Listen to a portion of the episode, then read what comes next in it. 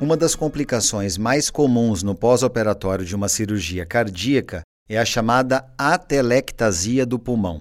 A atelectasia do pulmão representa o colabamento da estrutura pulmonar de tal forma que o oxigênio dentro dos pulmões terá mais dificuldade para circular.